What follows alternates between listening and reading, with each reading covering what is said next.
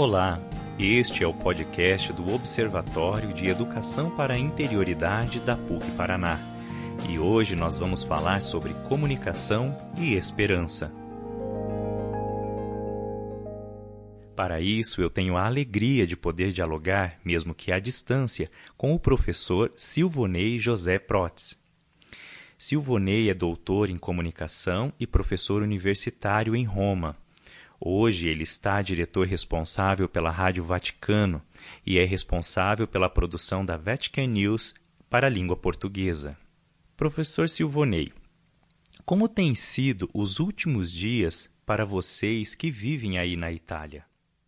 Tem sido e seguem sendo dias muito complicados. Cada dia é diferente do outro e todos nós que moramos aqui na Itália estamos acompanhando constantemente com uma mistura de atenção e também de preocupação, as notícias em contínua evolução sobre o contágio. De um dia para o outro, mudou tudo, em decorrência principalmente das medidas urgentes tomadas pelo governo italiano no intuito de se conter o contágio e que dizem respeito a todo e qualquer nível da vida do povo italiano. Fecharam muitas lojas, a não ser mercados, postos de gasolina, farmácias lojas que vendem produtos essenciais. Os meios de transporte público se esvaziaram devido ao medo de contágio e todo mundo, ao sair de casa, supostamente apenas para atender a, a necessidades pessoais, compra de alimentos, remédios, usa máscara e luvas. Bom, o impacto também das ruas, eh, normalmente engarrafadas, agora vazias, e dos rostos cobertos eu diria até desconfiados das poucas pessoas pela rua que começam a se afastar de você ao enxergar você até de longe. E isso é impressionante. Eu diria que mudou tudo. Mudou também a nossa percepção do espaço.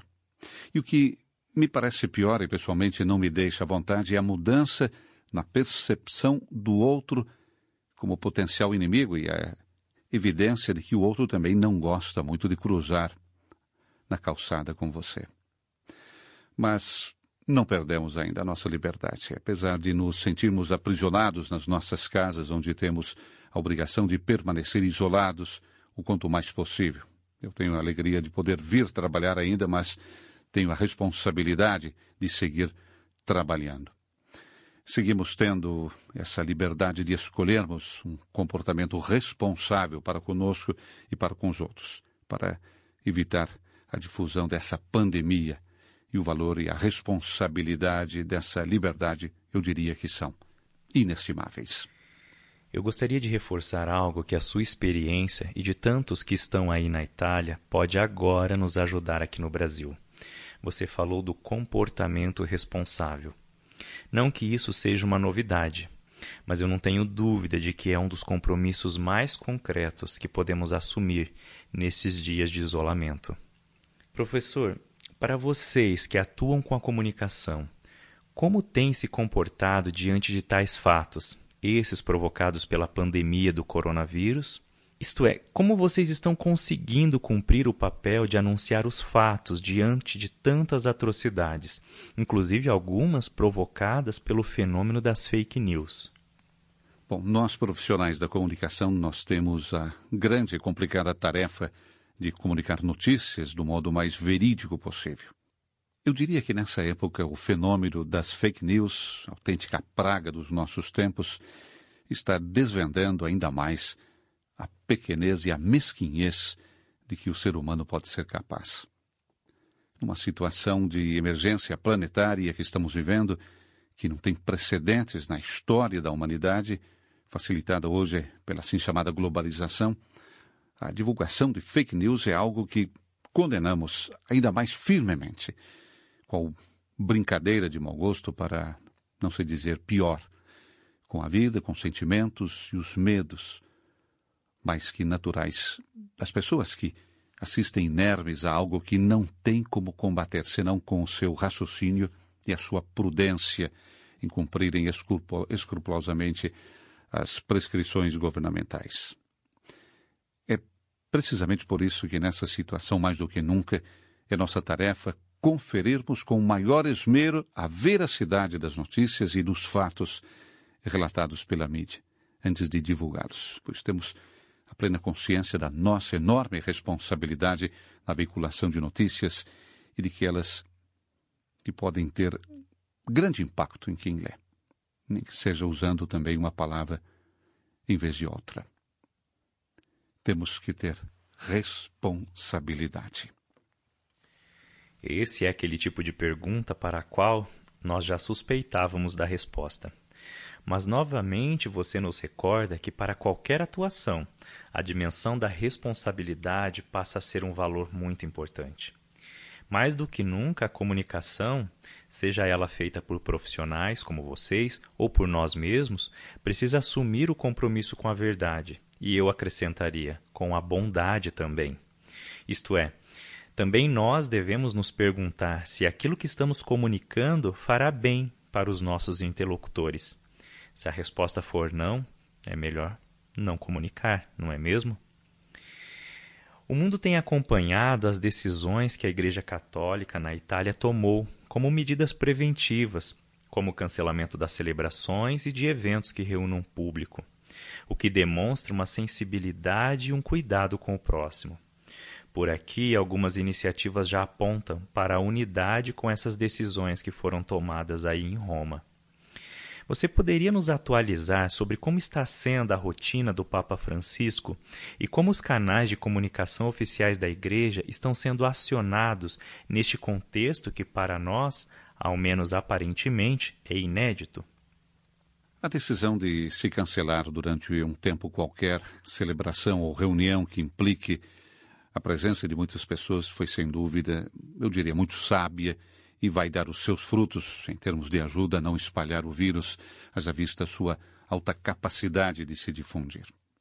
Eu diria que não mudou quase nada no nosso trabalho como meios de comunicação da atividade do Papa e de seu magistério. O que mudou foi o modo como o Papa está atuando nessa época, nesse momento. Por exemplo, a audiência geral da quarta-feira não se realiza mais na Praça São Pedro, na sala Paulo VI, diante dos fiéis, mas sim em direta streaming, assim como a missa diária da Casa Santa Marta. Não conta mais com a presença de fiéis, mas pode ser acompanhada em streaming. O Papa abriu a Casa Santa Marta para o mundo, porque era uma, até então, uma missa privada, se assim podemos dizer. Mesma coisa quanto ao Ângelus do domingo. O Papa não aparece mais na janela do seu escritório, a janela mais famosa, podemos dizer, do mundo pois a praça e a basílica estão fechadas. Mas o Papa reza o Ângelus dentro do Palácio Apostólico e tudo é transmitido ao vivo. Enfim, mudaram modo e lugar na agenda do Papa, mas nossos comentários e nossas matérias seguem sendo as mesmas, de acordo com os compromissos diários do Pontífice.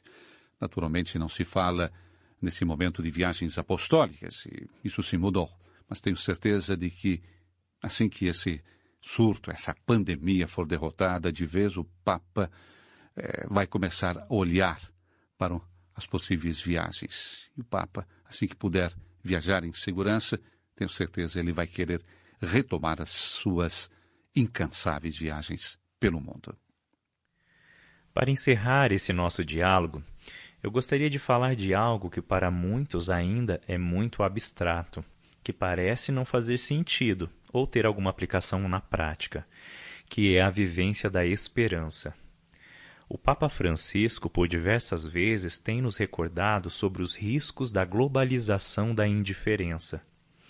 Essa pandemia tem reforçado que esse risco é real e está cada vez mais concreto entre nós. Por diversas vezes, a sua voz trouxe até nós sinais de esperança. O que significa então ser farol de esperança para a humanidade diante de todo esse contexto que estamos vivendo? Estamos vivendo uma época de trevas absolutas. Como todo túnel, tem saída. A única coisa é que ainda a impressão é que não dá para enxergarmos essa saída e nós não gostamos muito da espera na escuridão. Bom, hoje o jornal italiano La Repubblica tem uma manchete que diz que o Papa pediu a Deus que ponha fim à pandemia. Uma notícia que sacode o leitor, pois rende a ideia do quanto o próprio Papa está preocupado com a situação. E se o próprio Papa, o vigário de Cristo na Terra, está preocupado, como deveria se sentir então um comum mortal, se assim podemos dizer?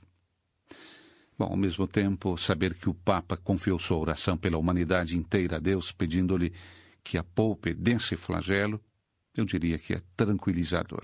E é precisamente aquele farol de esperança para a humanidade, aquela luz no fundo do túnel que nos obriga a termos confiança, nós também, sabendo que mais cedo ou mais tarde voltaremos a sair da furna onde precisamos permanecer nesses dias para contribuir assim a, a deter a difusão do vírus.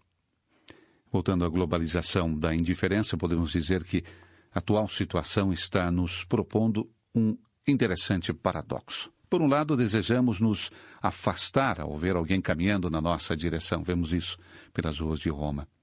Mas, por outro lado, quando fazemos fila diante do mercado ou da farmácia, aguardamos o nosso turno para entrar, nos olhamos uns para os outros de modo diferente, sorrimos uns para os outros, e aí o sorriso se torna, posso dizer, um veículo de comunicação, um veículo de solidariedade para esse momento.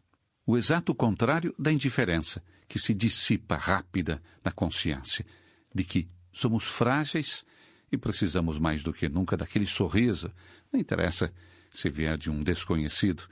O que quer dizer que significa para nós eu também tenho certeza que vai dar tudo certo.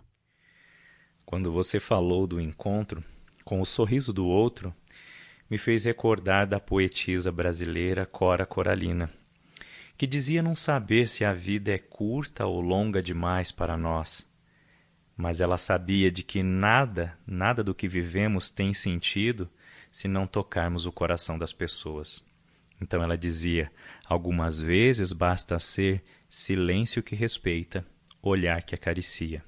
E isso não é coisa de outro mundo, é coisa nossa, é humano. Assim como você disse, professor, não nos resta dúvidas de que estamos vivendo uma singular oportunidade de reavivar práticas já esquecidas. Talvez chegamos num momento de voltarmos para dentro para dentro de casa e para dentro de nós mesmos. E ali encontrarmos aquilo que mais precisamos: paz, harmonia, carinho, cuidado, respeito, silêncio, amor. Tudo isso pode estar ao alcance de nós mesmos. Eu quero agradecer ao nosso entrevistado de hoje que, com sua experiência profissional, e o testemunho daquilo que está vendo e vivendo pôde, de algum modo, ajudar a cada um de nós. Professor Silvonei, em nome da PUC Paraná e dos irmãos Marista, eu agradeço a sua gentileza em dialogar conosco. Que Deus o abençoe. Obrigado a você que nos ouviu. Eu sou Valcir Moraes e nos encontramos no próximo podcast.